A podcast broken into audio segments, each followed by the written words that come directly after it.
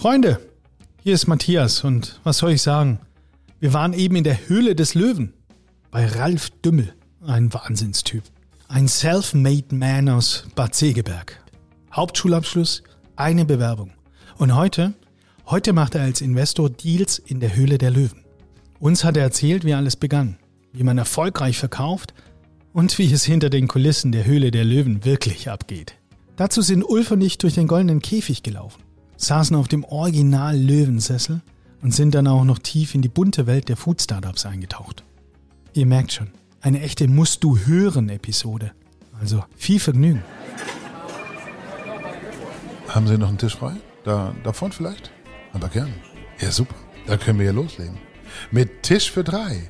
Der genussverliebte Podcast von Chefs Kulinar.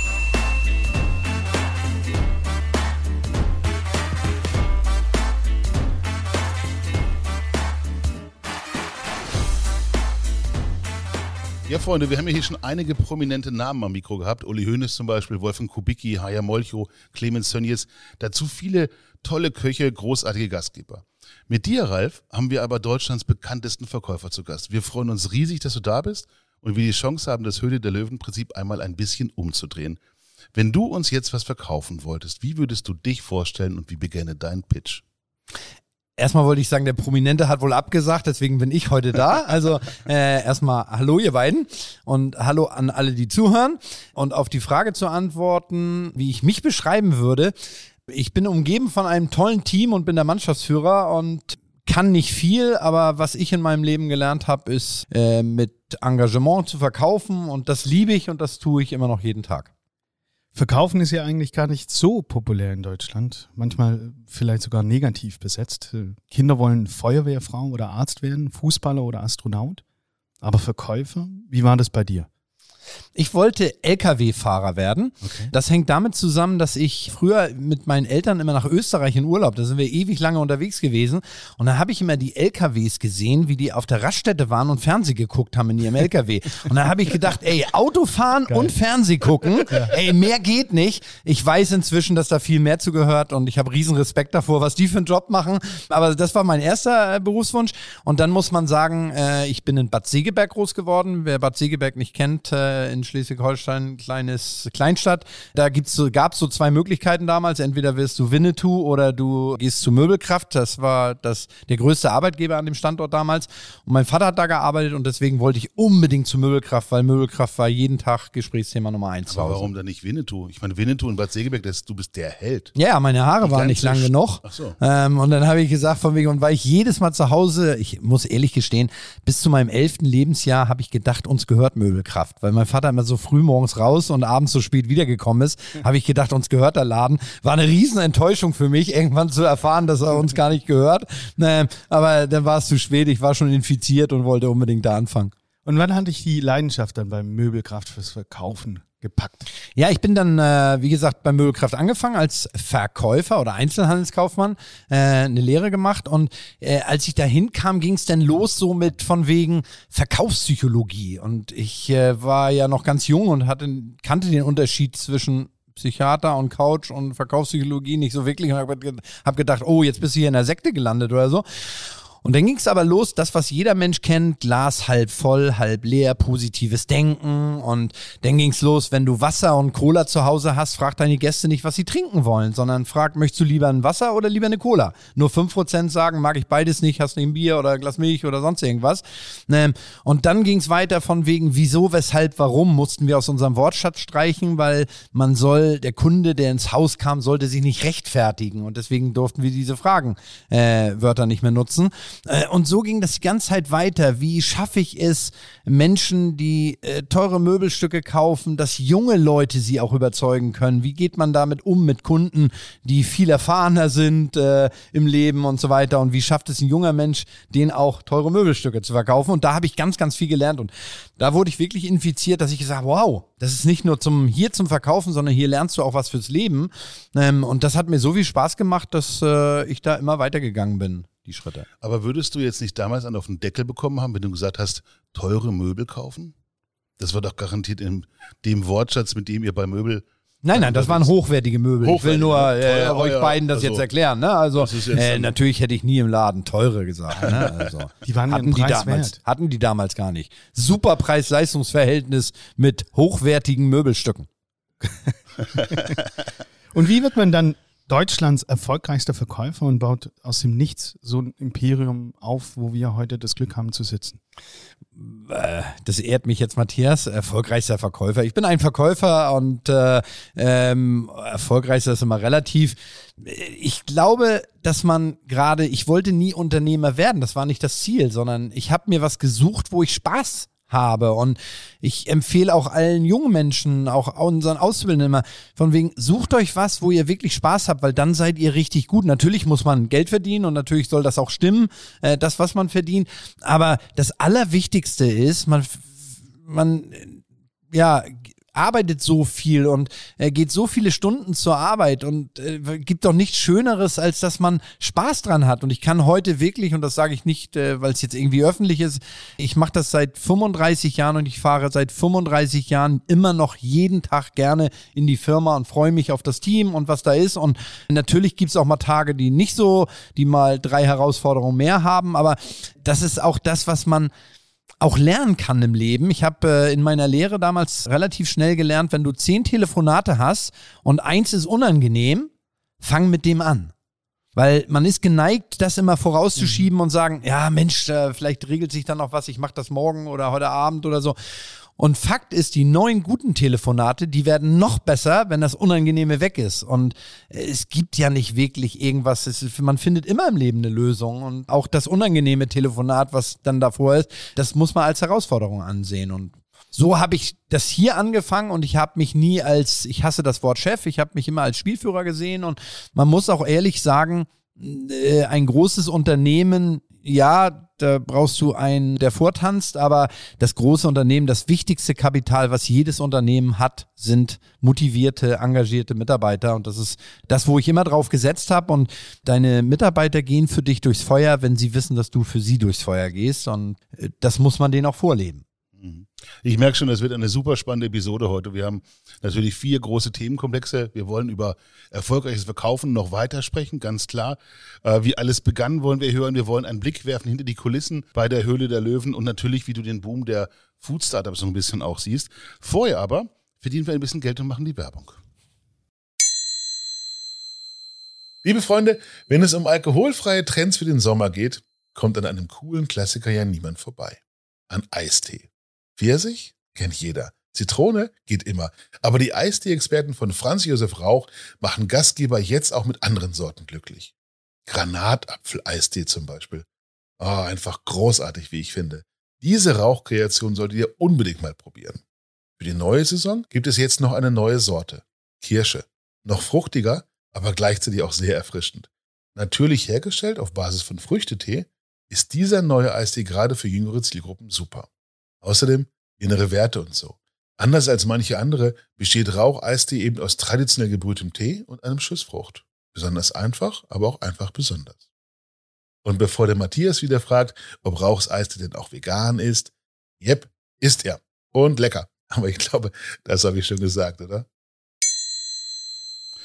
Früher haben wir immer zum Ende einer Episode den Schlussrambo rausgeholt, aber jetzt gibt's den, Den zum Schlussrambo. Den Schlussrambo, genau. Wow. Wunderbar altertümliches Wort, aber wir haben ihn jetzt quasi umgedreht und aus dem Schlussrambo wird die Schnellfragerunde, die ist am Start. Also der Stadtrambo. Das heißt, Schnellfragerunde. Kurze Fragen, kurze Antworten. Okay. Und wer zu weit ausholt, wird unterbrochen oder muss was für den guten Zweck spenden. Okay. Okay. Wie kaufst du ein? Worauf guckst du?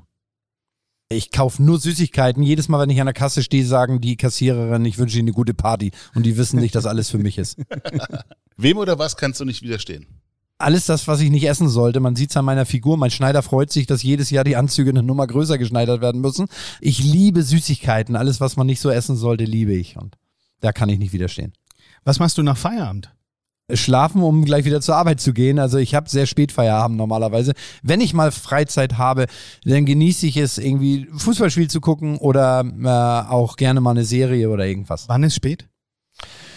Ja, normalerweise bin ich so um neun äh, abends zu Hause. Wenn ich denn überhaupt äh, zu Hause bin und nicht unterwegs bin. Und welchen Luxus gönnst du dir manchmal? Äh, für mich sind wirklich die kleinen Dinge Luxus. Ich äh, sage auch zu meinen Kindern immer, wenn wir einkaufen gehen und nicht jetzt drauf gucken müssen, äh, was kostet das oder so. Und das sind gar nicht die großen Dinge im Leben, äh, sondern das sind eher so von wegen, dass ich jetzt nicht gucken muss, ist das gerade im Angebot oder so. Das weiß ich sehr zu schätzen und äh, ähm, das ist für mich Luxus. Was ist für dich Genuss? Äh, Genuss ist, äh, jetzt hatten wir die Vorweihnachts- oder die Weihnachtszeit und da habe ich natürlich Lebkuchen, Dominosteine und so weiter gegessen. Ähm, insofern muss ich jetzt erstmal wieder ein bisschen auf Genuss verzichten, weil wir jetzt anfangen mit den Dreharbeiten für die nächste Staffel.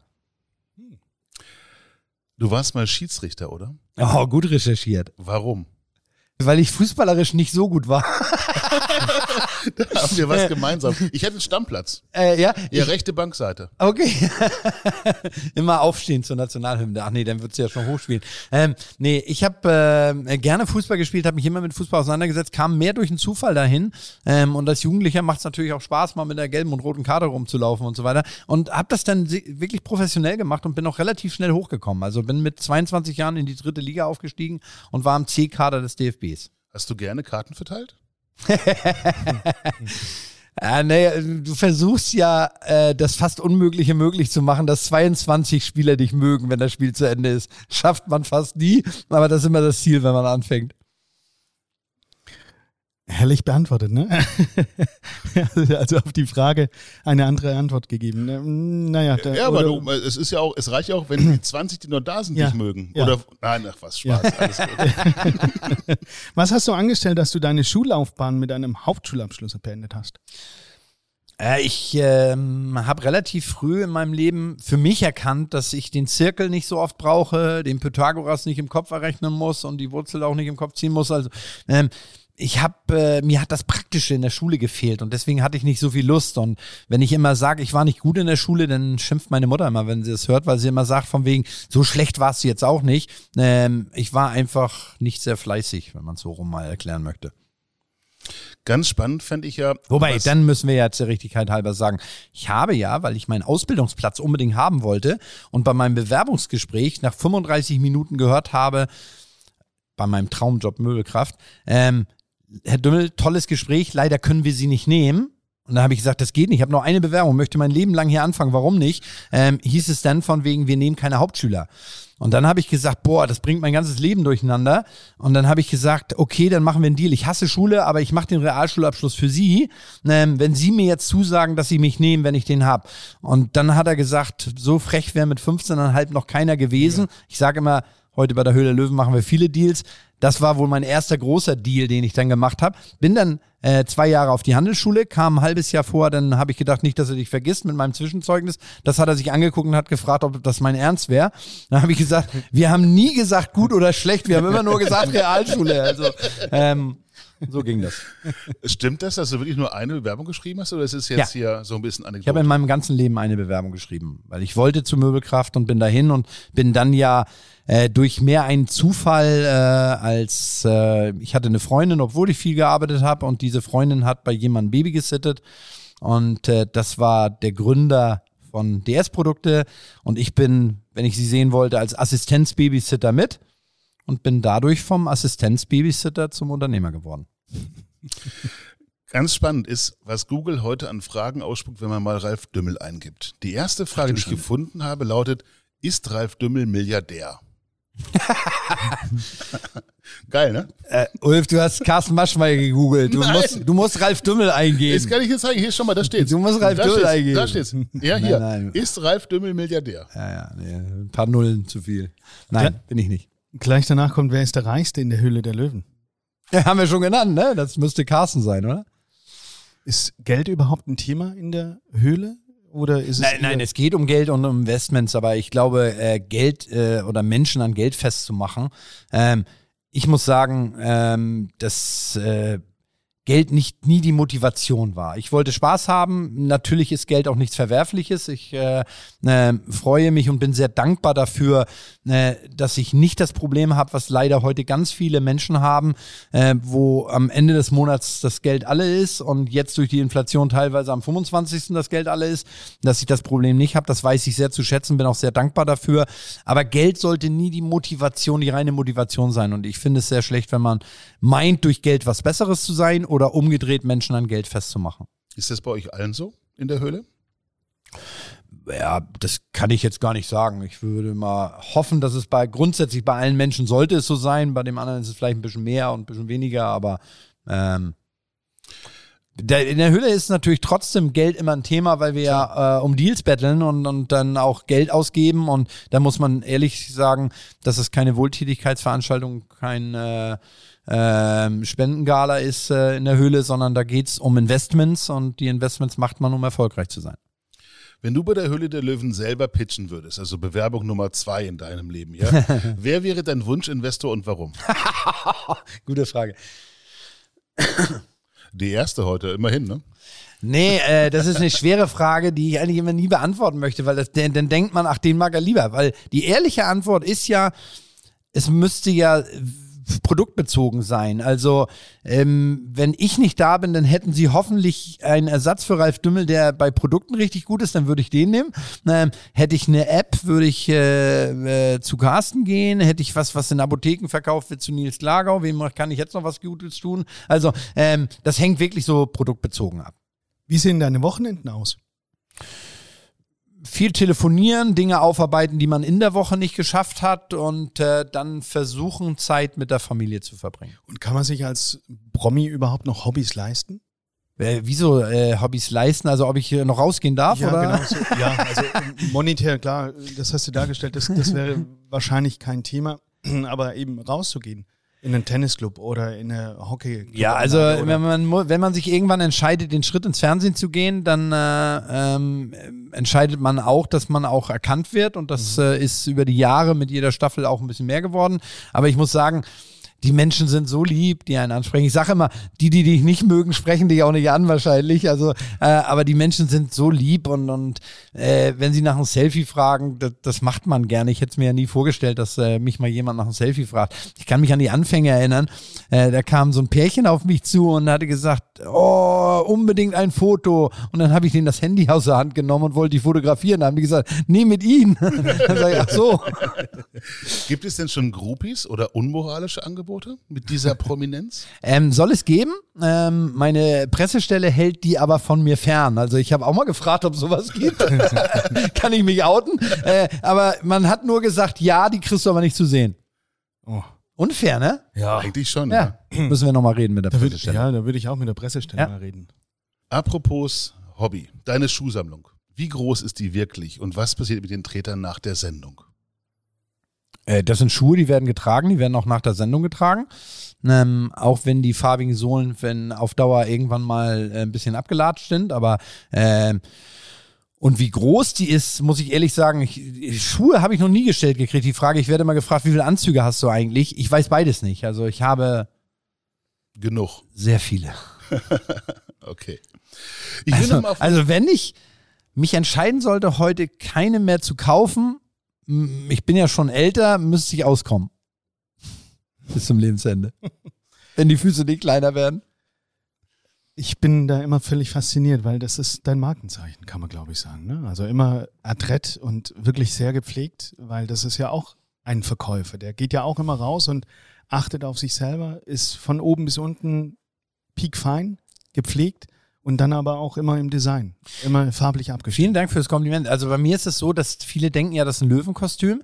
Ähm, aber ich äh, habe wirklich äh, schon in meiner Lehre Anzüge mit Krawatte getragen. Irgendwann hat mir mal ein Mensch gesagt, die Krawatte kannst du weglassen, wenn du ein Einstecktuch nimmst. Und dann habe ich gesagt, was für eine geniale Idee, dann brauchst du den Hals ja nicht immer zuschnüren. Dann nehme ich also ein Einstecktuch.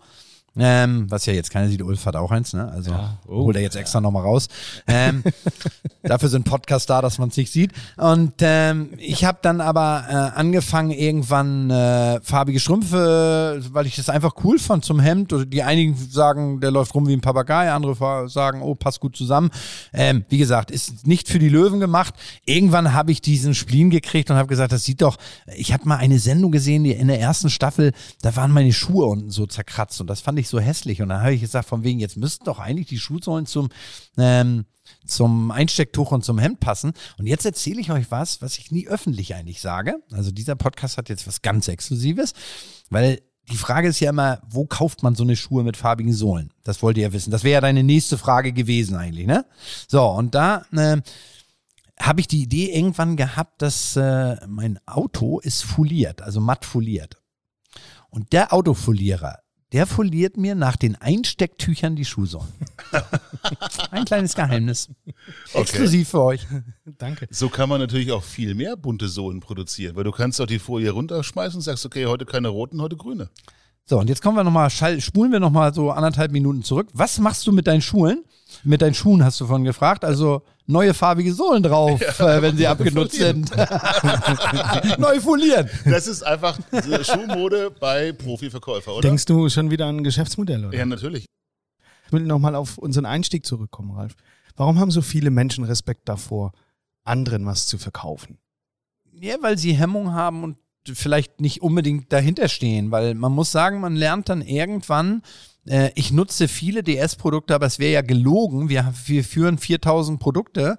Äh, wäre ja gelogen, wenn ich sagen würde, ich habe alle zu Hause. Also erstmal brauche ich nicht alle, weil es gibt auch Dinge, äh, wenn wir Tierzubehör haben, ich habe kein Tier, also brauche ich das Produkt nicht. Und ähm, und ich finde auch nicht alles gut, das ist doch völlig selbstverständlich. Ähm, aber ich stehe hinter allem, was wir verkaufen, weil ich äh, glaube, dass oder überzeugt bin, dass das Preis-Leistungs-Verhältnis bei unseren Produkten stimmt. Ähm, und äh, deswegen äh, habe ich keine Hemmung, auch Dinge zu verkaufen, die ich persönlich privat nicht nutze.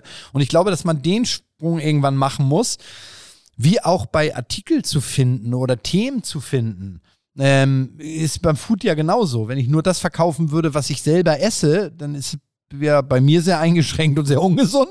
Äh, und dann würde ich dem Markt ja gar nicht äh, gerecht werden. Insofern glaube ich, dass das so ein Punkt ist, wo man über die Schwelle springen muss und sagen muss, von wegen, ähm, es geht nicht äh, um mich persönlich, es, ich muss das Produkt nicht mögen, sondern ich muss davon überzeugt sein, dass es genug Menschen gibt, die sagen, dieses Produkt gibt mir einen Mehrwert. Bist du auch meiner Meinung, dass viele Verkäufer Angst vor der Frage haben?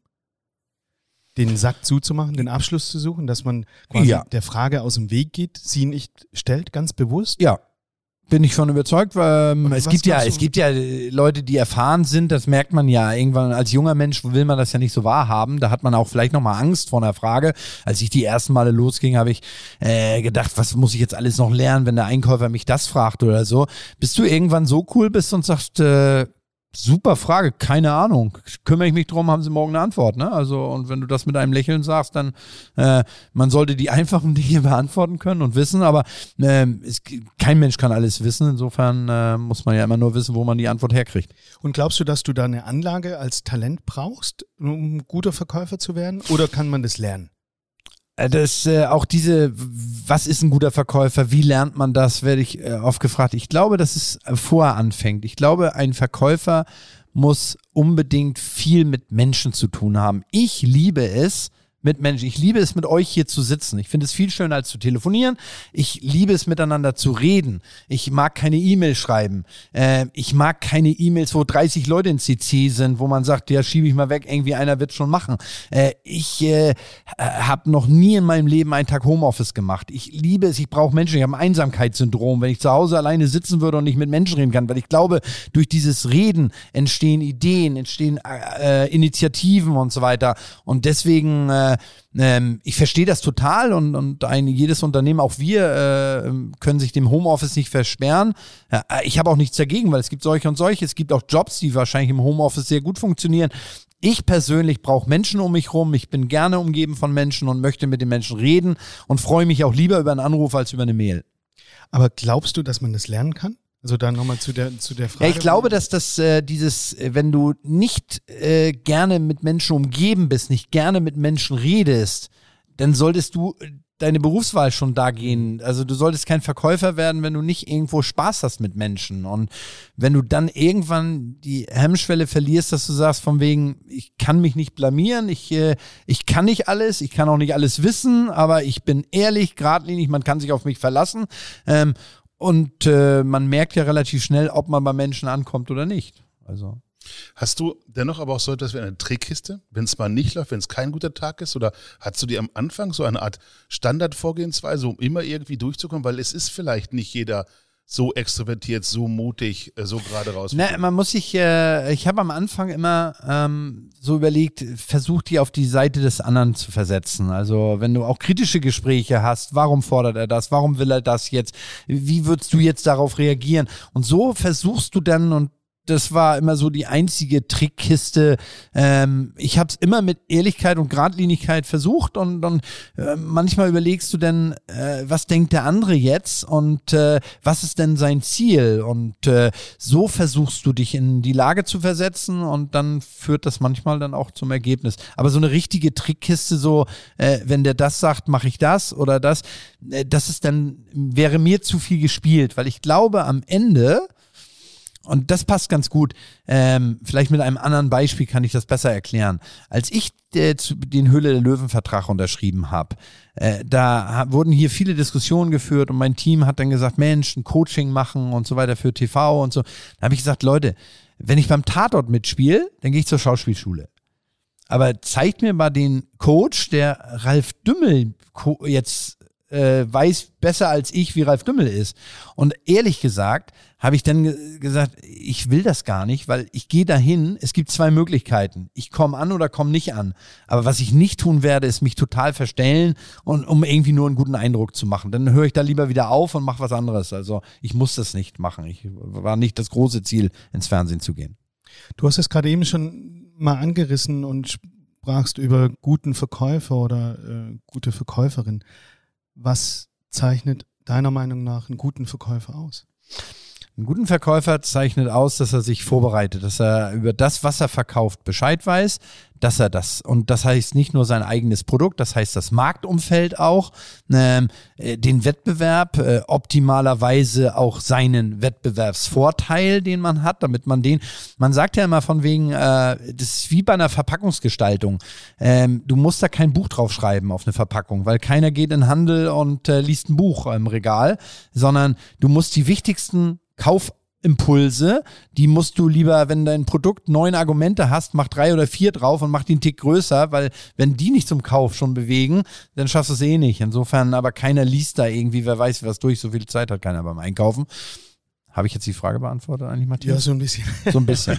Sonst fragst du nochmal nach. Ja, Hinreichender nee, Streifschuss, würde ich sagen. Sag mal, kennst du eigentlich, kennst du eigentlich Joe Girard?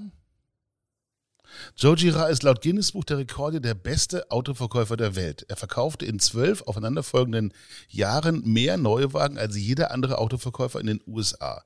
Durchschnittlich sechs pro Tag. Dafür wow. hassten ihn seine Kollegen, buhten ihn aus bei der jährlichen Prämierungsfeier und spornten ihn damit nur noch umso mehr an. Und er sagt, verkaufen ist wie Liebe machen. Äh, jetzt weiß ich nicht, wie er Liebe macht. Ähm, ich gehe mal weg von dem Vergleich, aber ich weiß, was du sagen willst. Äh, ja, das, das macht schon süchtig Erfolg. Also, wenn man nur verkauft, um das Geld daraus zu machen, um, ich glaube, dass man auch erfolgssüchtig sein muss, um richtig erfolgreich zu sein. Also ich möchte ja, wenn ich was verkaufe, einen Abschluss haben. Wenn ich zu einem Kunden fahre und fahre zurück und habe nicht ein einziges Produkt verkauft, dann kann ich ja nicht sagen, jetzt gehe ich äh, ein Glas Champagner trinken und feiere das. Also, mhm. ähm, und das glaube ich ist ganz, ganz wichtig. Ich gebe dir ein Beispiel. Ich war, hatte ein Foodprodukt in der Höhle der Löwen und war in einem der größten muss ich jetzt aufpassen, was ich sage, Werbung machen, L.E. Haas oder den Namen, also äh, Holger Stanislawski hat ja den größten Rewe-Markt in Norddeutschland und mit Holger Stanislawski stand ich dann da und der hatte das Produkt platziert und das war ein Produkt, was 1,99 kostete. Und das waren zwei Sorten. Und da war ein Kunde. Und dann sagte äh, Stani von wegen, komm Ralf, wir gehen in mein Büro. Und dann habe ich gesagt, nee, warte mal, warte mal, da guck mal, da ist ein Kunde am Regal. Und dann hat er gesagt, nun komm doch. Und dann sage ich, ich will nur kurz sehen, guck mal, der hat beide Sorten in der Hand, mal sehen, welche er nimmt. Und dann nimmt er beide Sorten. Und dann sage ich, super, geil. Da habe ich so gefreut. Und dann sagt der Ralf, spinnst du? Das waren jetzt vier Euro. Da sage ich, scheiß auf die vier Euro. Es geht nicht um die vier Euro. Der hat mein Produkt gekauft. Und das, glaube ich, spiegelt das wieder. Ich gehe jedes Mal, wenn ich einkaufen gehe, räume ich und unsere Artikel sehe, räume ich auf. Ne? Also ich stelle immer alles ganz gerade hin. Und das kenne ich hier. ähm, es gibt von dem Joe noch ein Zitat, das möchte ich gerne mit dir teilen, wenn mhm. du magst. Er sagte über sich selbst und über die Frage, warum er denn gut verkauft, mit einer besonders leisen Stimme hat er erzählt, er hat gesagt, wenn du ein Auto bei mir kaufst, bekommst du zwei Dinge. Ein wunderschönes Auto und mich, Joe Girard. Gott ist mein Zeuge, wann immer du mich brauchst, ich werde für dich da sein. Ich werde niemals gierig sein und ich werde dich niemals betrügen. Das sei die Quintessenz des guten Verkaufens. Ja, ähm, sehr hochgestochen, aber ich glaube, äh, er will damit ja sagen, von wegen, es geht hier nicht jetzt dir nur das Auto zu verkaufen und dann bist du weg, sondern er will sagen, äh, wenn du irgendwie ein Thema hast, wenn du irgendwie eine Frage hast, es geht jetzt nicht um das Geld einsacken und wegzulaufen, sondern ich helfe dir, ich bin für dich da und das ist ja eigentlich nur Cleverness, weil ähm, wenn er das so lebt, dann wird der seine sechs Autos, die er am Tag verkauft, ähm, die Kunden kommen ja in vielen Jahren wieder und kaufen bei ihm dann wahrscheinlich wieder ein Auto und deswegen ist er so erfolgreich und deswegen ist er auch über so langen Zeitraum erfolgreich. Äh, insofern kann ich das total nachvollziehen, weil ein zufriedener Kunde ist ja nicht nur äh, in dem Moment zufrieden, wenn er gekauft hat, sondern das Wichtigste ist, dass er eine Zeit danach auch zufrieden ist. Der kümmert sich. Absolut. Du bist mit dem Wassermax ziemlich groß geworden und hast äh, den beim Discounter platzieren können. Aldi, Lidl. Ähm, Normalerweise denkt man, da kommt man nicht ran, aber bei dir war es genau andersrum, oder? Ja, wir, unser Unternehmen ist groß geworden als Lieferant für den Versandhandel. Wir haben alles, was so Kataloge macht, beliefert. Und das ist jetzt so 23 Jahre her, ähm, dass äh, wir hier den Wassermax entwickelt haben, erfunden haben. Und äh, da haben sich wirklich die Kunden bei uns gemeldet. Auch geil. Da haben wirklich Leute, also du hast jetzt Namen gesagt, wie Aldi, die haben hier angerufen, ähm, verkaufen sie den Wassermax und so. Äh, das war damals für uns ein Door-Opener, das war für uns der Eintritt eigentlich äh, in den LEH, in den Discount, also in die, eigentlich in die Fläche draußen und weg von nur Katalogen beliefern. Und das waren dann die ersten großen Erfolge dann mit dem Wassermax? Ja, das waren so die ersten richtigen Großaufträge, wo wir wirklich, äh, mh, wir haben so im Jahr die ersten Jahre immer über eine Million Geräte und so vier Millionen Ersatz-PET-Flaschen und so weiter verkauft. Das war ein Riesenerfolg. Haben wir übrigens, um aufzufallen am Anfang, äh, Harald Junke als Werbegesicht gewonnen, weil war- wir haben hab gesagt, gesehen, ja. Deutschlands Für bekanntester Wasser trinken, Ja, Harald Junke, sehr geil. Deutschlands bekanntester Alkoholiker trinkt jetzt Wasser. Und Harald war damals ähm, wirklich auch jemand, der diese Selbstironie hatte. Also mit dem konnte er das machen. Der, der Werbespot, den wir gemacht haben, der war wirklich, man müsste aus Wasser Wein machen können. Kann ich leider nicht. Aber ich kann aus Leitungswasser super sprudelndes Wasser machen. So fing der Spot an. Ich kann ihn heute noch. Stimmt es eigentlich, dass Harald Junke mal gesagt haben soll, er hasst Wochenenden, weil da trinken auch die Amateure? ja, ja, das soll er mal gesagt haben. Das stimmt. Gib unseren Hörern mal noch so ein paar Milestones in deiner Erfolgsgeschichte nach dem Wassermax. Was, was ist da noch so passiert? Äh, ich würde dann sogar einen Tick vor anfangen. Ich bin hier angefangen. Ähm, bitte nicht nachrechnen jetzt, dann weiß jeder mein Alter. Ich sage jetzt nicht, dass ich 88 hier angefangen bin. 1988 bin ich hier angefangen. Da waren wir ähm, elf Mitarbeiter, haben drei Millionen Euro, nee, drei Millionen Mark Umsatz gemacht, D-Mark. Ähm, und äh, ich äh, wurde dann von einem der wichtigsten Menschen meines Lebens, äh, dem Gründer von DS, der die Initialen DS gegeben hat, Dieter Schwarz, ähm, gefördert und habe an seiner Seite, habe den ganzen Handel so durch seine Brille gesehen und, und habe von ihm ganz, ganz viel gelernt. Und äh, er hat mir dann äh, ein halbes Jahr später ähm, schon den Verkauf übergeben und hat gesagt, den leitest du jetzt. Und wir haben 89 äh, ein Rekordjahr geschrieben. Also einige behaupten, die Mauer wäre gefallen, dass es daran gelegen hätte. Äh, ich habe gedacht, das liegt nur daran, dass ich jetzt Verkaufschef bin. Ähm, habe ich mir zumindest eingebildet. Und so waren, äh, sind wir immer weiter gewachsen und wir haben immer darauf geachtet, dass wir wirklich solide und gesund wachsen. Nie so Riesensprünge machen, aber immer gesund äh, wachsen. Dann war Wassermax so ähm, ein Riesenthema. Dann ging es irgendwann online, dass wir eine eigene Firma für den Online-Bereich, weil das doch ein anderes Denken ist, das Online-Verkaufen und ähm, äh, auch andere Spezialisten braucht, äh, haben wir uns da neu aufgestellt. Dann kam ein großer Meilenstein sicherlich mit Höhle Löwen, der einem auch nochmal die eine oder andere Tür geöffnet hat. Ähm, ja, 2016 war das. Ne? 2016 war das ja. Heute arbeitest du ja eng mit Georg Kofler zusammen. Was verbindet euch beide? Also erstmal verbindet uns, dass wir uns sehr, sehr schätzen. Ähm, und auch, und das finde ich immer ganz gut, äh, so unterschiedliche Qualitäten auch haben. Und äh, das ergänzt sich sehr, sehr gut. Und äh, Georg hat eine riesen Erfahrung. Also äh, das wird ja immer unterschätzt, was der so in seinem Leben als Lebenswerk gemacht hat. Der hat äh, mit Pro7 einen der größten Börsengänge der Geschichte gemacht. Er hat ähm, Sky damals, äh, damals hieß es noch Premiere, äh, aufgebaut und so. Ähm, und hat ja Pro7 sogar gegründet. Also das, äh, der hat schon ein bewegtes Leben und ähm, der ist sowas von agil. Also der ist ja äh, zwei, drei Tage älter als ich. Ähm, und äh, wenn ich mal so fit bin in dem Alter, dann äh, Hut ab. Also der ist wirklich noch voll aktiv und ähm, ist wirklich, es macht einfach Spaß, weil der äh, ist in jedem Thema drin, will auch, ist auch neugierig, will das wissen, diskutiert auch, ist aber ähm, nicht so, dass er nicht auch in Disku aus Diskussionen rausgeht und seine Meinung auch ändert, wenn er gute Argumente hört. Also es ist eine sehr gute Zusammenarbeit. Und wie läuft es bei euch beiden so im Alltag? Wenn du sagst, er diskutiert gerne, ihr seid ja doch beide recht charakterstark, erfolgreich. Alpha-Tiere, könnte man sagen, oder? Ja, aber, aber also ich kann das ja auch für meinen Teil sagen, dass ich äh, äh, nicht das Recht gepachtet habe, Recht zu haben und äh, nur weil auf meiner Visitenkarte irgendwas draufsteht, äh, habe ich nicht das letzte, äh, hätte ich theoretisch das letzte Wort, aber ich habe ganz viele Meetings, wo ich mit meinem Team zusammensitze und wenn das Team anderer Meinung ist, gehen wir auch mal einen anderen Weg. Also das ist nicht so, dass äh, ich sage, nee, ich äh, entscheide das jetzt und äh, so funktioniert er auch. Also wenn es gute Argumente gibt und ich glaube, dass das auch äh, ein ganz wichtiger Punkt für Unternehmer oder wenn wir das Wort mal nehmen, Chefs ist, dass man äh, um sich herum ja top, top Leute schart und äh, in den einzelnen Fachbereichen Leute hat, die mehr Ahnung haben als man selbst. Und dann sollte man auch auf deren Meinung vertrauen. Steht Spielführer bei dir auf der Visitenkarte?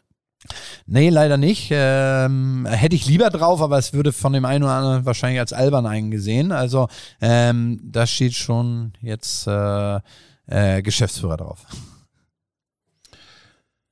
Ich habe noch eine ganz persönliche Frage und die ist mir im Vorfeld via Instagram von der Community gestellt worden, weil ich habe da einfach gefragt, was soll ich Ralf Dümmel fragen, Na, jetzt bin ich wenn gespannt. ich den sehe und sowas. So, und eine der ersten, äh, die geantwortet haben, war die Frage, was sind die drei besondersten oder außergewöhnlichsten Erlebnisse und Erfahrungen, auf die du im hohen Alter mit Stolz zurückblicken wirst? Beruflich gedacht, nicht privat. Achso. Kann ich meine drei Kinder nicht als drei Gründe nennen. Das Ähm, wäre zu einfach gewesen. Wäre zu ne? einfach gewesen. Äh, beruflich muss man sagen, äh, wirklich so Meilensteine. Ich habe eben von dem Schulungsleiter bei Möbelkraft gesprochen, der mich wirklich so am Anfang geformt hat, wo ich noch gar nichts war und noch gar nicht so wusste, wo ich hingehe. Ähm, dann äh, ähm, äh, Dieter Schwarz als äh, äh, Gründer von DS, äh, der wirklich, ich habe mit keinem Menschen, nicht, wir haben, der ist leider äh, verstorben, aber mit keinem Menschen so viel zu tun gehabt und wenn wir nicht, wir haben jeden Tag, egal ob ich auf Reisen war, ob er auf Reisen war, jeden Tag miteinander gesprochen und ähm, Dinge diskutiert und wir haben das Unternehmen zusammen aufgebaut und waren wirklich so, was, was es sehr selten gibt. Er war so der Stratege, der fünf Jahre in die Zukunft geguckt hat und ich, der junge Hüpfer, Landmann, Halleluja. Und äh, wenn der gesagt hat, lass uns mal drüber reden, was wir die nächsten fünf Jahre machen, sage ich, ich habe keine Ahnung, was ich morgen mache. Äh, und das hat sich so mega gut ergänzt. Also das ist ein, äh, und ich kann auch, und dann natürlich, Eltern sind wieder privat, ne? Weil da kriegt man so viel äh, Dinge mit, die wichtig fürs Leben sind. Weil ich glaube, unabhängig von dem, was wir jetzt reden, gibt man Tipp fürs Verkaufen oder so, sind manch, manchmal fehlen den Leuten ja die ganz normalsten und selbstverständlichsten Dinge wie Respekt und äh, diese Dinge. Ähm, ich sag immer, äh, jeder äh, Mensch ist das gleiche wert, egal welchen Job er hat, wie viel Geld er hat, was er macht und so. Und äh, das vergessen manche Leute. Aber es sind für dich dann am Ende die Begegnungen, ne? Die, Ja. das, die es ausmachen. Die Ja. Begegnungen mit Ja. besonderen Menschen. Ja, weil, weil du lernst da viel von und, und ich sag auch, ähm, auch bei Startups sage ich das immer, ähm, such dir Sparingspartner und, und äh, es ist bei, bei Hülle Löwen erlebe ich das ja selber, ähm, wie viel Spaß das macht, äh, Menschen auch zu helfen und trotzdem, und die sagen immer, äh, oh Mensch, wir lernen da viel von dir oder deinem Unternehmen oder deinen Leuten. Lernen ist keine Einbahnstraße. Ich lerne selbst von den jungen Startups äh, auch jeden Tag dazu. Und äh, ich glaube, dessen muss man sich bewusst sein. Und gerade wenn man am Anfang, Anfang ist, ich hatte jetzt das Glück, Dieter Schwarz an meiner Seite zu haben, aber gerade wenn man am Anfang mit einem Unternehmen steht, ist es, glaube ich, auch wichtig, sich Leute mit Erfahrung, das ist ja bei als junger Mensch, hast du ja immer so dieses, oh, ich bin gut oder so, kommen immer mit dem Otto Rehhagel-Spruch, ne? Es gibt nicht jung und alt, es gibt nur gut oder schlecht und ne, das stimmt, in vielen Dingen stimmt das, aber Erfahrung äh, kann einen schon auch äh, helfen, weil ich sage immer zu meinen Gründer und Gründerinnen, ich bin kein Stück schlauer als ihr. Ich äh, habe nur das ganze Lehrgeld, was ihr bezahlen würdet, das habe ich mehrmals ausgegeben. Ähm, insofern habe ich einfach daraus äh, gelernt und kann das jetzt weitergeben. Und groß ist es, wenn du dann halt die Erfahrung weitergibst. Ne? Also ja, und das ist auch was Tolles, Matthias, wenn du dann erlebst, wie du Menschen, die eine Erfindung haben und du weißt eigentlich, sie würden es auch nicht schaffen, weil da äh, mit Schutzrechten anmelden, wo produziere ich, wie verkaufe ich, Vertrieb, das hört sich immer so einfach an, aber wie komme ich da rein und wie mache ich das Risiko, Working Capital überhaupt Ware einzukaufen, das sind ja wirklich äh, ganz, ganz viele Bausteine, die du da erfüllen musst und das macht so viel Spaß, denen zu helfen. Und ich glaube, dir gibt's auch so ein bisschen Power, Kraft, wenn du siehst, wie naiv teilweise vielleicht so ein junges Startup auch rangeht, aber einfach auch noch gutgläubig an so eine Sache rangeht, oder? Also die machen sich ja noch keine Gedanken über Produktspezifikationen oder über Großproduktion, über Working Capital, wie du das gerade gesagt hast, sondern die gehen einfach aus einer Überzeugung ran und sagen, ich habe ein geiles Produkt, ich habe eine geile Idee, die will ich auf die Straße bringen und das gibt ja dann auch nochmal so ein bisschen Genau, und diese, genau Struktur. diese Unbekümmertheit äh, und dieses sich trauen und ich bin so überzeugt, da kann man ja was von lernen. Also das ist ja gut. Leider gehört auch, das ist ja viel Herz und Bauch, äh, aber der Kopf gehört auch dazu, dass man halt Dinge wieder rechnen muss und sagen muss, wie sicher bin ich, wie viele Aufträge habe ich denn schon, kann ich überhaupt so viel Ware einkaufen, wie viel Risiko gehe ich damit und ich sag immer, gerade wenn man, man muss für einen, man sagt ja so, äh, von einem Produkt überzeugt sein oder man sagt ja auch von wegen, du kannst nur selber äh, Leute anzünden, wenn du selber brennst und so weiter. Aber am Ende ist der Punkt auch, dass es ein schmaler Grad ist von dieses total überzeugt sein und nicht abgehoben. Weil das hast du auch ganz oft, dass die Leute sagen, ich habe äh, Gründer erlebt, wo ich denen gesagt habe, von wegen, bei allem Feiern und allem, dass wir so überzeugt sind, das wird was richtig Gutes, glaube ich auch und bin ich überzeugt. Aber lass uns mal einmal über Plan B sprechen. Lass uns einmal drüber sprechen.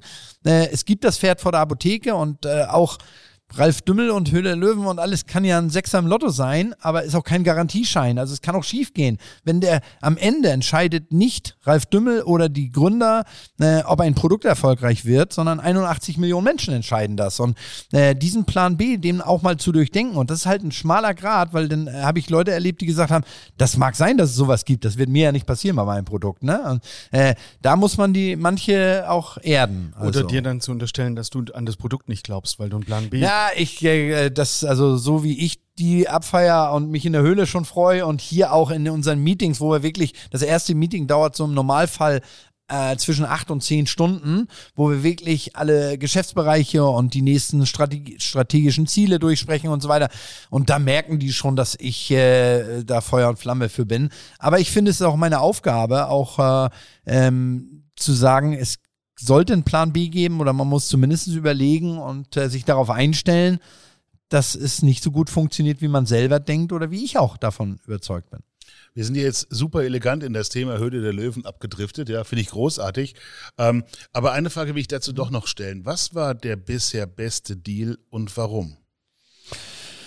Ja, jetzt müsste ich die Gegenfrage stellen, was ist der beste Deal? Ist der beste Deal, kommt wo der Gründer, wo der Gründer am meisten Geld auf dem Konto hat, wo der Firmenwert am höchsten ist, wo die meiste Stückzahl verkauft wurde oder der, der höchste Umsatz? Und ich habe immer so ein bisschen Schwierigkeiten, so Deals rauszuheben, weil, weil erstmal habe ich natürlich alle Gründer lieb und wenn ich jetzt einen raushebe, äh, dann kriege ich morgen von den nächsten Gründern eine WhatsApp, äh, Mensch, hätte mich auch mal nennen können. Ähm, aber es gibt schon äh, Dinge wie, wie so ein Roschreck, äh, der, äh, nehme ich den mal, weil er 2017 in der Höhle war, ähm, m, sieben Millionen Mal verkauft. Äh, das ist schon eine Nummer, nur in Deutschland, Österreich, Schweiz. Also das ist schon eine äh, Größenordnung. Aber ich müsste jetzt wirklich von Abflussfee über Ist doch Wurscht, über Summe, ähm, also es gibt so viele Waschis, so viele Erfolgsgeschichten, die auch so lange gehen schon. Aber es geht dann bei dir um die Frage, was, ist, was lief am besten, ist dann die Anzahl der verkauften Produkte.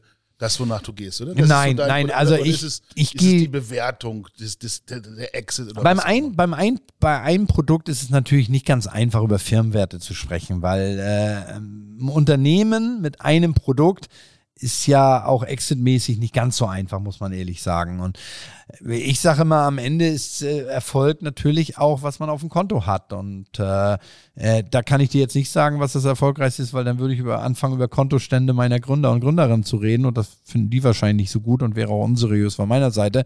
Ähm, aber ich kann sagen, dass äh, wir schon auch bei Höhle der Löwen mehrere Gründer und Gründerinnen zu Millionären gemacht haben. Und Stark. nicht unternehmenswert. Mhm. Nimm uns mal mit auf, das, äh, auf den Sessel. Jetzt sind wir im Studio. Ralf Dümmel sitzt da und hört dem Pitch zu. Da ist so ein junges Startup.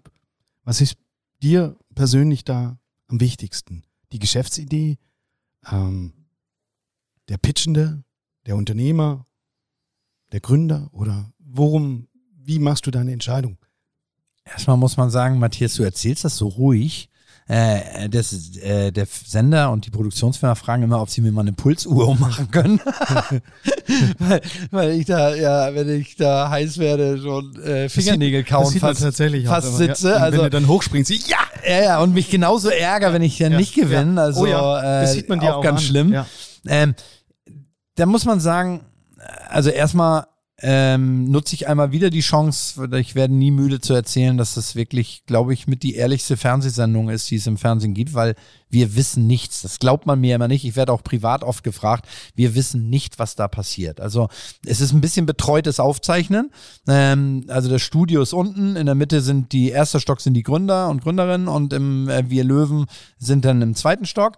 Ich darf mich da nicht frei bewegen. Also das ist ein bisschen wie James Bond so. Wenn ich da rausgehe, dann äh, kommt dann so, ähm, Ralf nimmt die Treppe oder Ralf nimmt den Fahrstuhl oder so. Und dann sage ich immer, was soll das denn jetzt? Und dann sagen die Produktionsfirma, ja, wir wollen nicht, dass du Gründer triffst. Da sage ich, jetzt übertreibt ihr aber, ne? Also denkt ihr, ich mache da auf der Treppe schnell einen Deal und fragt, bin ich Lieblingsbewerber, habt ihr ein Produkt, wie viel Kohle wollt ihr und so weiter. Dann haben die gesagt, nein, ähm, 50, über 50 Prozent haben auf ihrem T-Shirt oder am Hemdkragen ihre Marke stehen und du könntest in die Garderobe gehen, ähm, könntest googeln und hättest einen Wettbewerbsvorteil zu den Löwen. Das, das erkläre ich deswegen mal, weil daran sieht man, wie streng das ist, dass wir vorher nichts wissen dürfen. So. Und äh, will ich nicht ausweichen, sonst habe ich wieder nur einen Streifschuss, um die Frage jetzt konkret zu beantworten. Ist es so, wenn jemand jetzt reinkommt, dann äh, muss man sagen, ist bei Höhle Löwen etwas anders, als wenn du mir jetzt ein Produkt bringst. Wenn du mir ein Produkt bringst und sagst, Ralf, wollen wir damit, findest du das gut und wollen wir damit Geld verdienen, dann können wir uns das angucken, kalkulieren wir und sagen, beide verdienen Geld, dann müssen wir uns nicht mögen. An der Stelle möchte ich sagen, dass ich dich mag, aber äh, dann müssten wir uns nicht mögen. Bei Hülle der Löwen geht es darum, sich an einem Unternehmen zu beteiligen und das ist äh, wirklich wie eine Ehe eingehen. Ähm, das heißt, äh, äh, da geht es, das Produkt muss gut sein, aber äh, wenn der Mensch nicht dazu passt und ich äh, würde nie in ein Unternehmen investieren, wo mir Gründer oder Gründerin nicht sympathisch ist, weil ich habe in meinem Leben gelernt, wenn du, wenn die Chemie nicht passt, dann kannst du kein Unternehmen zusammen machen. Also du musst dir vertrauen, du musst ehrlich sein. Äh, ein Geschäft, gerade ein Unternehmen und gerade ein Startup, wenn es am Anfang steht und auch jetzt in der, dieser schwierigen Zeit, die wir draußen haben, ähm, hat ja nicht nur Sonnenschein. Also wir Hamburger wissen das ja, gucken wir gerade raus, regnet es auch. Ähm, so ein Geschäft hat auch äh, Regen und, und dann äh, wird es schwer, wenn du dir nicht vertraust und wenn du nicht gut miteinander klarkommst. Und das äh, ist das Wichtigste. Deswegen ist so ein Unternehmen zusammengründen, ist schon der Mensch ganz, ganz wichtig. Das bedeutet, du stellst dir quasi in den Minuten vor, funktioniert eine Ehe, kann ich mit dem zusammenarbeiten, gehst quasi fünf, zehn Jahre nach vorne gedanklich und stellst dir vor, okay, das passt mit dem. Genau, ich und das Produkt passt auch, also ich stelle Genau. mir vor, dass das geht. Das Produkt geht sehr schnell bei mir, weil äh, ich kann nicht viel, aber das mache ich mein Leben lang. Ich bin ein Leben lang um die Welt gereist und äh, suche Produkte, Innovationen, Ideen oder entwickle sie selber. So, jetzt äh, habe ich äh, bei der Löwen so einen 450-Euro-Job, ähm, kriege die Spesen bezahlt, kriege noch einen Sitzplatz, kriege ein Glas zu trinken und, und dann kommen die und stellen sich davor. Also das ist ja ein Traum eigentlich für mich.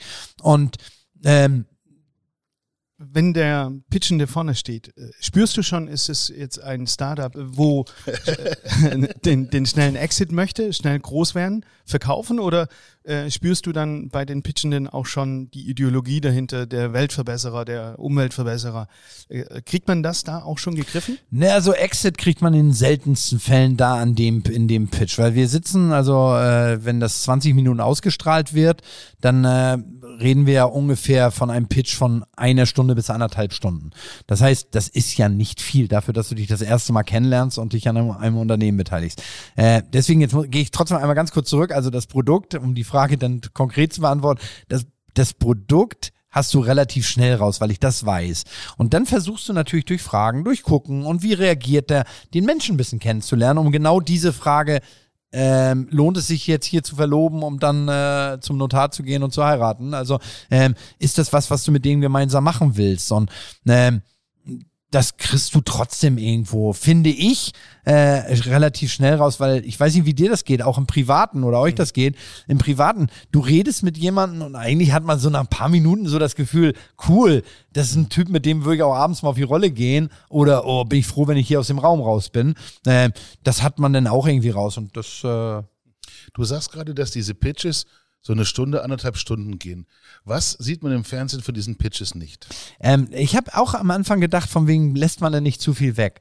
Ähm, was weggelassen wird, ist Selbstverständlichkeiten, weil das wird die Sendung ja langweilig machen, weil jeder kann sich vorstellen, wenn du so ein Investment machst, dass du immer wieder die gleichen Fragen. Da es echt ist und um echtes Geld geht, werden immer wieder die gleichen Fragen gestellt. Wenn du alleine da bist, dann fragen wir natürlich, bist du alleinige Gesellschaft? Gehört dir das zu 100 Prozent? Ist die Firma verschuldet? Seit wann? Und wann angemeldet? Und ist die Marke durch? Und das wären ja bei jedem Pitch immer die gleichen Fragen. Und wenn du immer das Gleiche ausstrahlen würdest, wird der Zuschauer, wenn er dann nicht abschaltet, einschlafen am Fernseher. Und ähm, deswegen werden so Selbstverständlichkeiten nicht ausgestrahlt. Und ich kann sagen, es gibt nichts, was man vermisst. Also es gibt auch nichts, was dann anders wiedergegeben wird. Also es ist schon so, das habe ich am Anfang mich immer gefragt. Und außer, dass du mal sagst, oh, da habe ich doch was Lustiges gesagt, warum zeigen sie das nicht? Und wahrscheinlich fand nur ich das lustig dann. Äh, aber so, es fehlt nichts. Also es gibt auch nicht irgendwie was, was negativ rüberkommt und viel positiver war. Das wird schon so geschnitten, dass es dem entspricht, was da sich abgespielt Und wie lange zeichnet ihr dann auf für eine Folge? Ist das in einem Tag zu schaffen oder ist das in Wirklichkeit? An den unterschiedlichen Anzügen, speziell bei mir, sieht man ja, dass eine Folge nicht ein Tag ist, sondern äh, das wird natürlich nachher äh, zusammengeschnitten, insofern, dass nicht nur Pitches in einer Sendung sind oder nicht No Deals oder auch nicht nur Essen in der Sendung ist und so. Da gu- gleicht man nachher so ein bisschen ab. Äh, aber wir waren früher schon mal besser. Wir haben am Anfang immer sechs Pitches geschafft und jetzt schaffen wir eigentlich nur fünf so. Weiß gar nicht, ob das schon zu viel Geheimnis Weil ihr, ist. weil ihr kritische nachfragt, oder? Weil ihr nicht mehr so schnell investiert? Ne, so, die Pitches dauern gar nicht so viel länger, sondern es ist eher auch, äh, und das muss man sagen, über die Jahre, dass die Gründer besser geworden sind. Und nicht besser, weil die ersten schlecht waren, sondern wenn du umso mehr Pitches du dir angucken kannst, bereitest du dich anders vor. Das heißt, auch die Präsentationen sind aufwendiger und der Umbau im Studio dauert länger. Und es ist so, dass wir ja wirklich nicht sehen dürfen. Wir dürfen ja erst, wenn alles fertig ist, schnell ins Studio. Dann äh, wird nochmal im Licht geguckt, ob du glänzt. Dann wird nochmal einmal abgetupft und dann geht's los. Also geht die Tür auf und dann geht's los. Hast du sowas wie ein Beuteschema für deine Investments? Frage 1 und Frage 2. Für diese Investments hast du da eine Investmentkasse, wo du da äh, jedes Jahr bei DS budgetierst an äh, Engagement? Du willst nur wissen, ob die Kreditkarte für die nächste Staffel noch Geld drauf hat oder so, glaube ich. Nein, Auch. also ähm, Hat sie? Beuteschema, ich fange der Reihe nach an. Beuteschema ist eher, ähm, ich suche ja Produkte, die man im Handel verkaufen kann. Ich bin nicht der beste Investor für eine App, auch wenn ich mir immer überlege, irgendwann überrasche ich mal ganz Deutschland und investiere mal in eine App. Wahrscheinlich will mich der Gründer dann nicht. ähm, aber ähm, es geht schon so, was zu meinem Geschäftsmodell äh, passt, weil ich möchte nie, ich bin kein Finanzinvestor, sondern ich bin eher der strategische Partner, der auch ähm, unterstützt und helfen will. Und ich will auch einen Mehrwert bringen und nicht nur Geld geben. Und deswegen äh, ist da schon klar, dass es eher um Produkte zum Anfassen geht. Ähm, und der zweite Punkt ist, mh, ich bin natürlich, ich suche auch nicht den 10 Mil- Millionen Deal in einem Deal oder so. Aber es ist auch nicht so, dass äh, ich so eine P-Card habe, wo dann Prepaid-Card habe, die dann leer ist. Also wenn ich meine, dass das ein Investment, was sich lohnt, dann ähm, ich habe mir nicht vorgenommen, ich investiere in eine Staffel eine Million und darüber mache ich nichts oder so. Ähm, und hab ja auch, sieht man in den Staffeln, äh, weil das, das Investieren des Geldes in der Sendung ist ja das eine. Ja. Ich habe das mal ausgerechnet in einer Staffel. Wir haben mal, ich habe mal in einer Staffel drei Millionen investiert, aber ich habe da äh, 28 Millionen Working Capital zur Verfügung gestellt. Also äh, da kommt ja nachher was, was viel größer wert als äh, nur das Geld des Investments der Firma. Was lohnt sich für dich mehr? Die Gage und die Aufmerksamkeit durch die Sendung oder die Rendite mit den Startups? Die Rendite mit den Startups. Also du überschätzt meine Gage, glaube ich. Ich bin auch da ein schlechter Verhandler, weil ich äh, liebe diese Sendung und ich habe noch nie, ich weiß gar nicht, ob die Produktionsfirma diesen Podcast auch hört, dann möchte ich es nochmal deutlich sagen. Ich habe noch nie meine Gage verhandelt. Seit der ersten Staffel. Ja, das wäre doch mal was für einen guten Vorsatz für das Jahr. Danke. Nein, nur am Rande. Wie sicher, wie sicher bist du, dass eine Idee fliegt, wenn du investierst? Ist das 50-50, ist das 80-20 oder ist es noch viel krasser? Ähm, 95,5, weil ich bin überzeugt, sonst würde ich nicht investieren. Heißt aber nicht, dass die Erfolgsquote 95% ist, äh, aber ich bin denn? da. Das können wir ja, wenn wir eh schon gerade bei den Zahlen sind, können wir die Erfolgsquote gleich noch nennen. Die ist circa äh, 60 Prozent. Um sie ja, im- zwischen 50 und 60 Prozent. Um die Zahl ein bisschen gut dastehen zu lassen, möchte ich einmal sagen, dass es ja Erhebungen gibt. Von zehn Startups schaffen das, äh, schafft es eins. Also da ist so äh, nach einem Jahr eigentlich 10 Prozent. Ähm, das heißt, wir sind schon deutlich besser äh, als der Durchschnitt. Aber zur Wahrheit gehört auch dazu, dass sich äh, fast die Hälfte auch auf lange Sicht nicht rentiert. Das ist auch die Wahrheit. Bei wie vielen Gründern bist du engagiert? Ich habe 135 Investments gemacht bei der Hülle der Löwen. Und wie viel sind noch aktiv heute? Ja, ungefähr ähm, bisschen mehr als die Hälfte.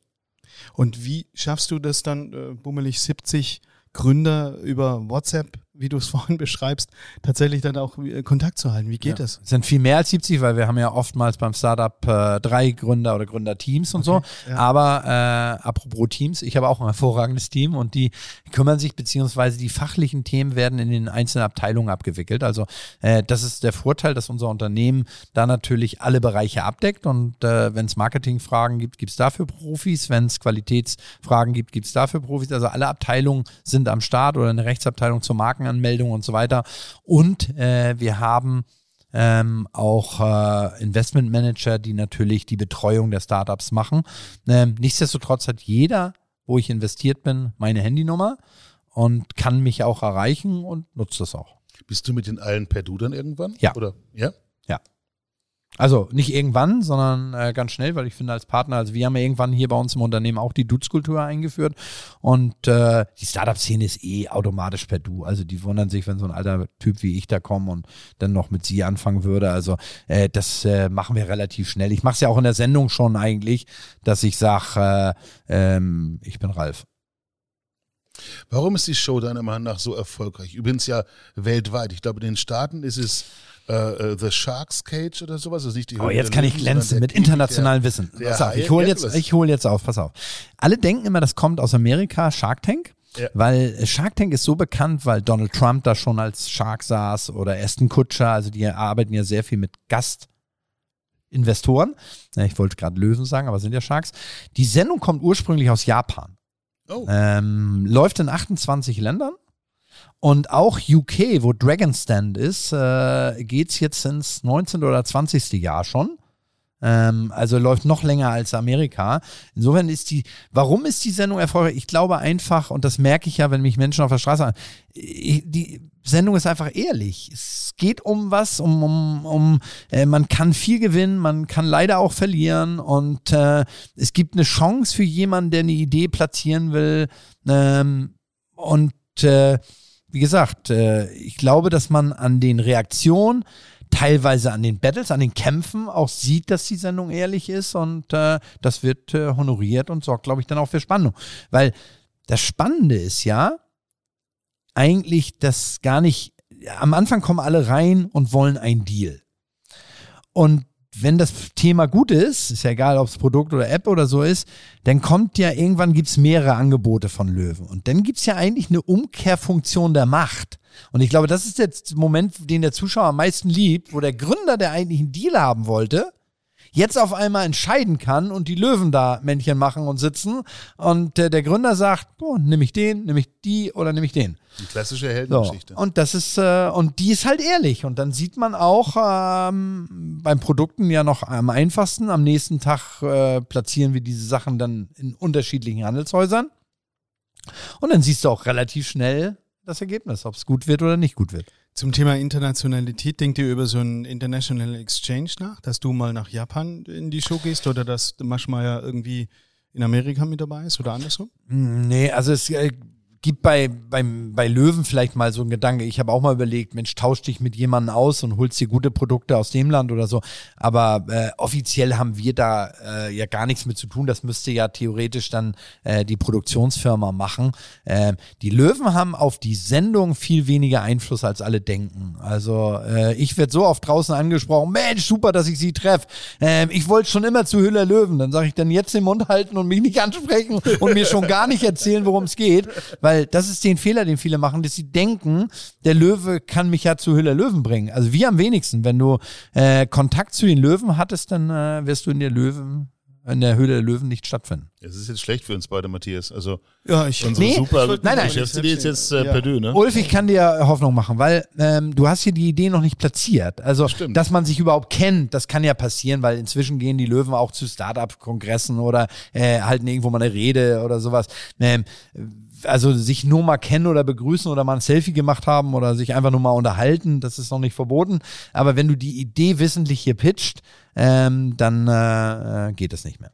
Du hast die Frage, die ich dir jetzt stellen wollte, am Anfang beantwortet. gleich schon beantwortet, so. weil du gesagt hast, du hast dich nur ein einziges Mal beworben. Aber wie wird man dann ein Löwe? Äh, Gibt es da auch so ein äh, Recruiting, ein Headhunter, der dann in der Firmenlandschaft da draußen schaut und wo sind kommunikative, coole Typen und äh, den biete ich dann so einen 450-Euro-Job an oder wie geht es?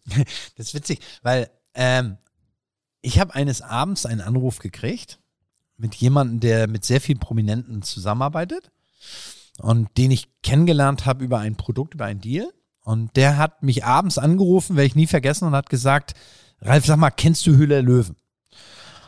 Da habe ich gesagt, klar, weil ich mache mit Produkten, also ich nicht, dass ich jede Sendung gesehen habe, aber immer wenn es gepasst hat, hat mich das interessiert. Ich habe sogar mal äh, unseren Mitarbeitern gesagt, nimm mal Kontakt zu dem auf, weil ich einen Artikel gesucht habe und wollte da äh, was kaufen von einem Gründer, der am äh, Dienstagabend damals noch dabei war. Und äh, dann sagt er, ja, könntest du dir vorstellen, da mitzumachen? Und dann war ich überrascht und habe gesagt, ganz ehrlich, ich wüsste nicht, wer mir da helfen könnte. Also da Öger und so. Und dann fing der laut an zu lachen, ähm, weil ich habe natürlich gedacht, ich soll da ein Produkt vorstellen. Und dann hat er gesagt, nein, als nicht vorstellen, sagt er, als hast du mich falsch verstanden, als Löwe. Da habe ich gesagt, Leute, äh, mich kennt kein Mensch und äh, kriegt ihr den Stuhl nicht besetzt, da kriegt man sicherlich bessere Leute und so. Und dann sagt er, ne, ich glaube, du bist genau der Richtige, so mit Produkt und mit Handelserfahrung und so weiter und ich würde dich da mal vorschlagen. Und der hatte dann zufällig eh mit dem Senderchef von Vox damals ein Meeting und mit der Produktionsfirma, die kannte er auch. Und dann gab es so ein Gespräch und dann hat das äh, einen Termin gegeben, wo wir uns kennengelernt haben in Köln und das ging dann relativ schnell, war so ein bisschen Liebe auf den ersten Blick. Ich war am Anfang noch immer so ein bisschen überlegen, willst du den Schritt überhaupt äh, wagen, weil, wie gesagt, an, als ich da war, äh, damals die Gespräche geführt habe, gab es kein Bild bei Google und mich kannte keiner und das war auch nicht so schlimm. Ähm, und mein Bestreben war es nicht, ins Fernsehen zu gehen. Aber ich muss sagen, dass mich das gereizt hat, dieses äh, äh, Start-up-Thema und auch Mensch, da Gründern helfen und so. Das war so meine Welt irgendwie und dann äh, hat es relativ schnell gefunkt und dass äh, ich Vertragsverlängerung gekriegt habe von Jahr zu Jahr, bin ich sehr happy drüber. Cool. Was für ein wunderschöner Abschluss für das Thema Höhle der Löwen, weil wir wollen jetzt ein bisschen noch weiterkommen. Was da draußen keiner weiß, ist, dass ihr beiden euch ja kennengelernt habt beim äh, Food Innovation Camp in Hamburg. Tolle Veranstaltung von Sina Gritzun, die ja auch schon an eben diesem äh, Mikrofon saß und äh, mit uns viel über die Food Startup Welt gesprochen hat und so weiter und so fort. Und ich will die Gelegenheit einfach so ein bisschen nutzen und euch beide so ein bisschen auch an äh, Fragen letztens. Ich meine, du bist der Koch, du haust die Dinge in die Pfanne letztens, du machst sie groß und so, verkaufst sie. Ähm, wie seht ihr diese Welt, diese Welt der Food Startups, wo momentan so viele Produkte entstehen, vielleicht wie es sie noch nie zuvor gegeben hat? Ich meine, in meiner Kindheit, da gab es drei Schokoriegel, heute gibt es 300. Äh, ja, in, äh, in ein paar Häusern und äh, 300 ist wahrscheinlich noch viel zu wenig. Es gibt noch viel mehr, aber äh, du hast recht, das ist, wird immer mehr, immer mehr. Trotzdem äh, schreit der Markt auch nach Innovation.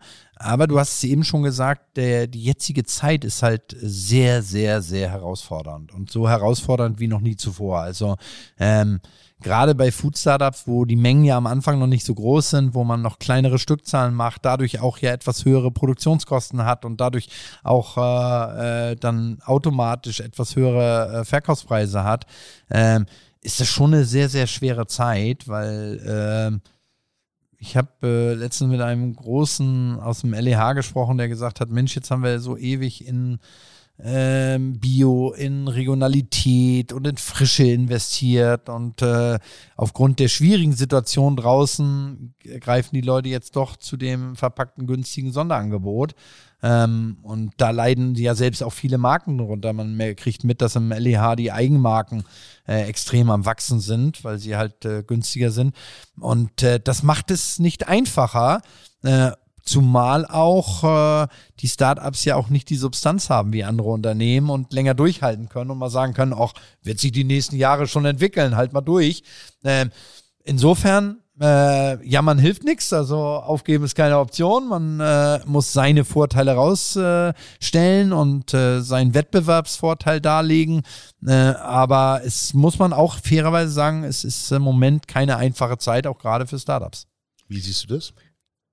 Ähnlich, hm, wobei man sieht eben auch durch das äh, Format Höhle der Löwen ist auch so ein bisschen ein Run entstanden. Also man sieht einfach die guten Beispiele. Ich habe eine gute Idee. Ich äh, kreiere ein Produkt bei mir zu Hause in der Küche.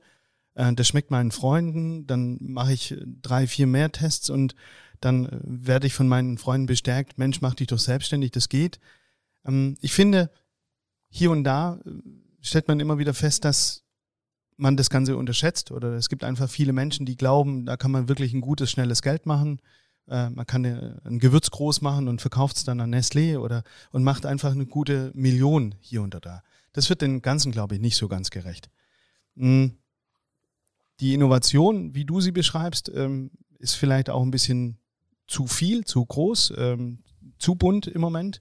Was wir feststellen und das wirklich auch genießen, äh, diese Naivität, die ich vorhin mal kurz angesprochen habe, das, das macht einfach richtig Spaß. Und es ist für einen selber diese Reflexion zu merken, okay, das Wissen ist bei einem, ähm, aber das ist eben nicht beim anderen, also beim Gegenüber. Da ist es eben nicht da. Und man muss dann eben investieren, indem man das mitteilt, äh, die Erfahrung, wie du es beschrieben hast, indem man es weitergibt. Und das, das ist eine super spannende Aufgabe. Das macht richtig Spaß. Und wenn du dann halt diese Menschen findest und begleitest, dann ist es erfüllend und dann ist es lohnend. Und dann kommt auch immer wieder was raus, weil du musst halt auch oben 100 reinschmeißen in den Trichter, dass unten ein oder zwei rauskommen. Oder wenn du sagst, 10% Startups überleben nur, dann brauchst du einfach diese Anzahl von. Die offiziellen Zahlen sind noch vor Corona gewesen. Also, also brauchst du halt auch die Masse. Geworden.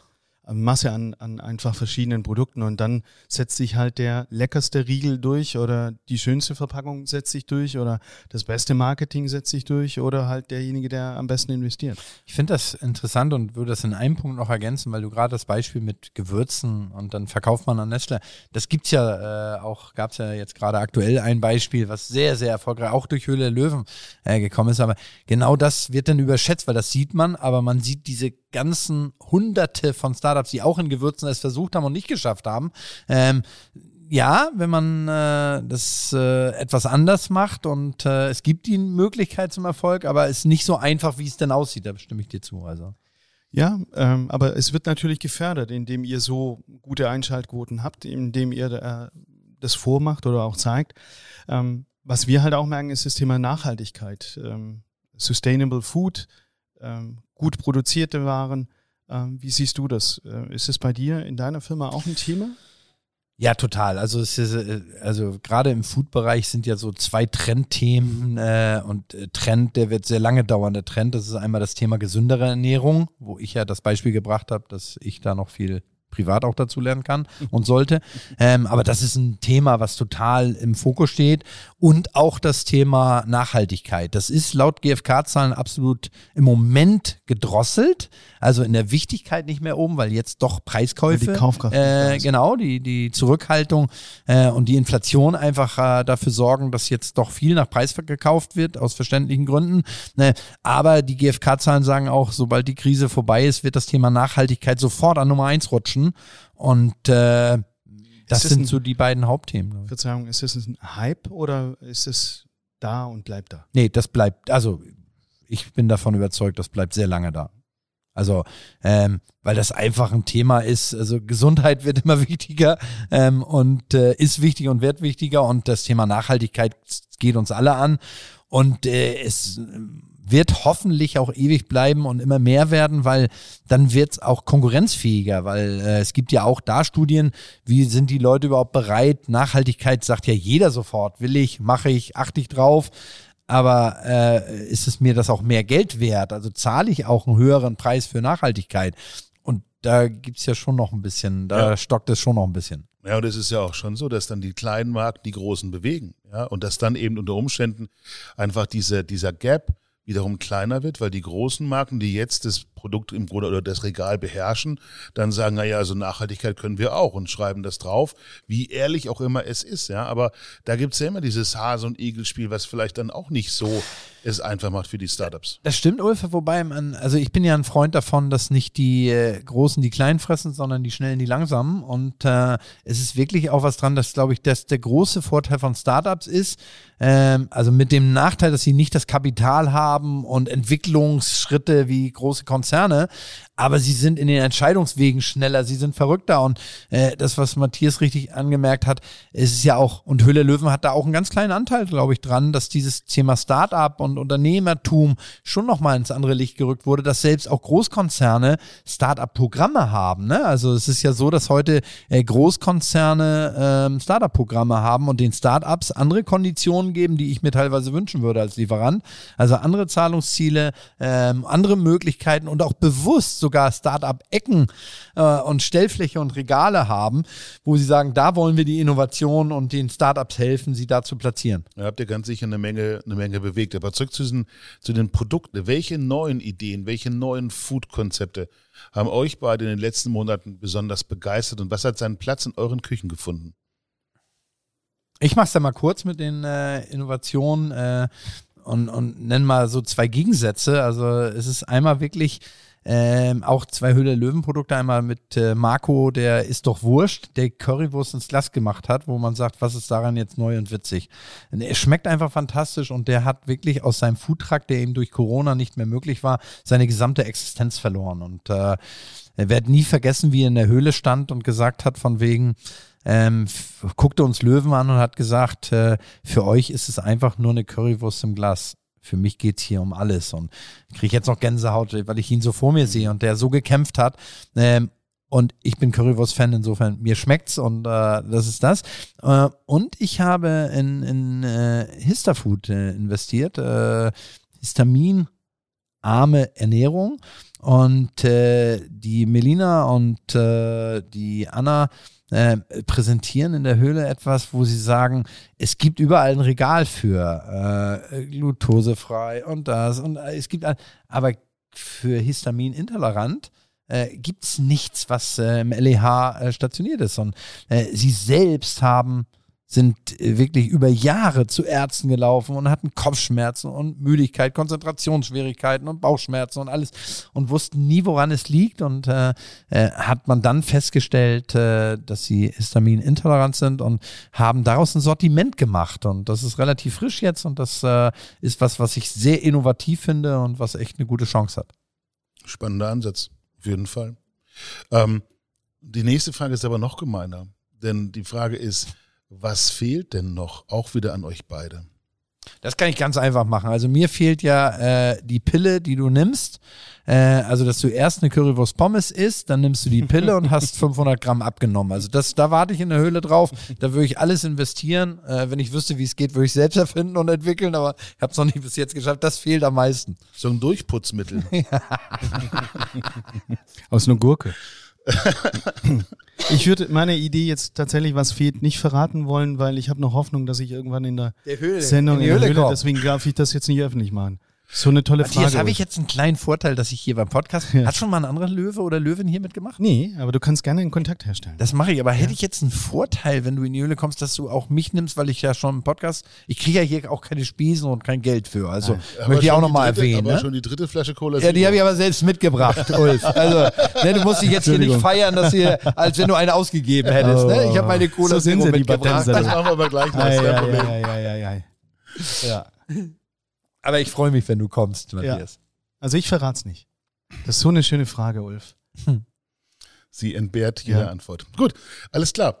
Ähm, Wo seht denn ihr beide das größte Potenzial noch für neue Food-Startups? Ist das dieser Bereich Histamin, wo du sagst, das ist einfach noch nicht auf dem Radar? Oder geht es um das Thema vegan oder geht es wirklich um das Thema Nachhaltigkeit, alles was in diesem Bereich Climate, Environment und sowas? Also dieses hat. äh, Histerfood äh, geht ja auch in den Bereich gesunde Ernährung im weitesten Sinne. Und, und äh, da glaube ich, das äh, wird weiterhin den klaren Fokus haben. Man merkt ja auch, dass dieses äh, vegetarische und vegane äh, ein Wachstumsmarkt ist. Äh, und das wächst gar nicht mal so stark, weil wir jeden Tag so viele neue Veganer kriegen, sondern äh, weil die Flexitarier immer mehr werden. Also es gibt immer mehr Menschen, die äh, gerne Fleisch essen und sagen, aber ich sollte auch zweimal in der Woche verzichten auf Fleisch. Weil ehrlich gesagt so, ähm, diesen, was ja sehr erfolgreich ist, dieses ga- ganze äh, veganischen Fleischersatz, der aber so aussieht wie eine Frikadelle, aber keine Frikadelle ist. So ein echter Veganer will gar keine Frikadelle aussehen haben. Das sind ja eher die Flexitarier, die noch ein bisschen das Gefühl haben wollen, sie essen eine Frikadelle, aber es ist keine Frikadelle, schmeckt aber irgendwie ein bisschen wie eine Frikadelle. Äh, das ist ein äh, Markt, der sicherlich weiter wächst und äh, ja, das Thema Nachhaltigkeit wird äh, auch in dem Bereich wirklich über viele, viele Jahre noch den, auch den Foodmarkt weiter beeinflussen.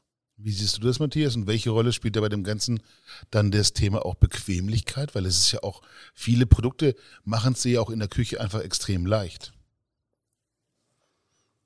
Ich glaube, Bequemlichkeit ist eine andere Zielgruppe. Also der Dattler, der zu Hause sitzt und dann über Flinkster sich das Essen kommen lässt und das einfach kurz äh, äh, regeneriert, das ist die eine Zielgruppe. Ich glaube, um die andere Frage zu beantworten, alles, was so aus dem Körper heraus uns gesund macht oder hält, ähm, ich glaube, das wird sich noch viel stärker ausbreiten, dass Menschen drüber nachdenken, was sie sich zu sich führen. Und Süßigkeiten muss sein.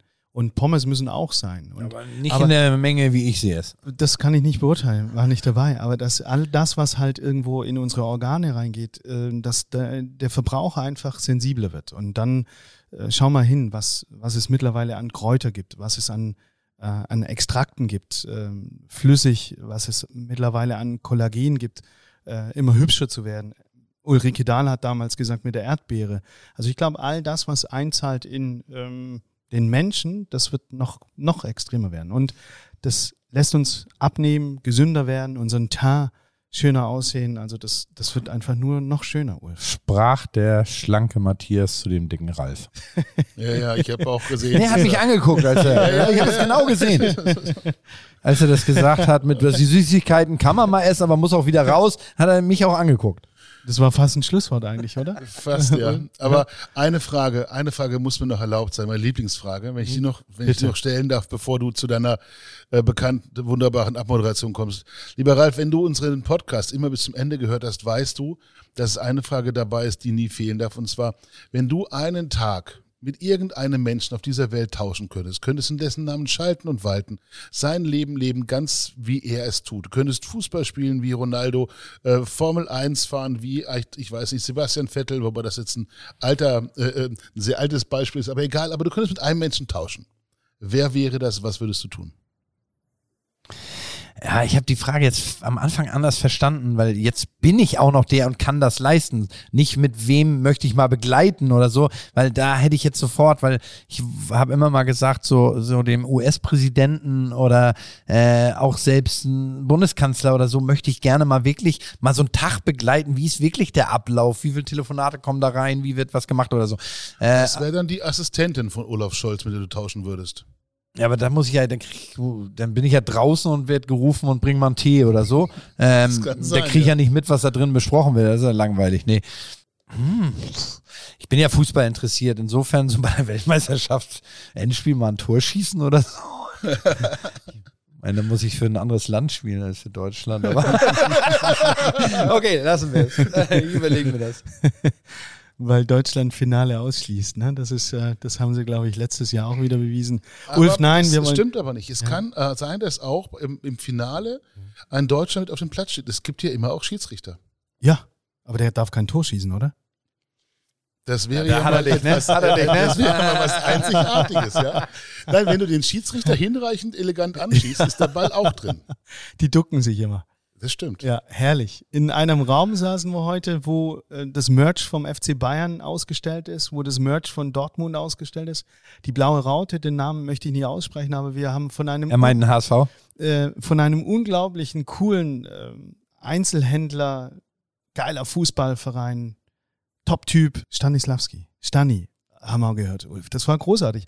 Ich finde, Ralf, du bist total inspirierend. Ich finde dich ähm, mega äh, energisch. Man wird richtig hippelig, wenn man neben dir sitzt. Man äh, wird richtig angesteckt. Äh, ich finde es großartig. Wir haben uns, glaube ich, heute versucht, in Richtung der Selbstverständlichkeiten zu reduzieren. Eben das mal herauszuarbeiten, äh, verkaufen, Unternehmertum, ähm, als Spielführer vorne zu stehen. Das hat ganz großen Spaß gemacht, Ralf. Vielen Dank, Ich danke dass euch. du uns äh, heute äh, zu dir eingeladen hast äh, für die tolle Episode des Podcasts. Und wenn du vorhin zu mir sagst, ich mag dich, ich mag dich auch. Ich glaube, der Ulf, der mag dich auch und unsere Du Hörer, musst jetzt Ja sagen, schnell. Ulf. Sag, sag einfach Ja. Jetzt unsere ja. Hörer mögen dich noch viel mehr. Danke dafür. Vielen Dank euch beiden, hat sehr viel Spaß gemacht. Dankeschön.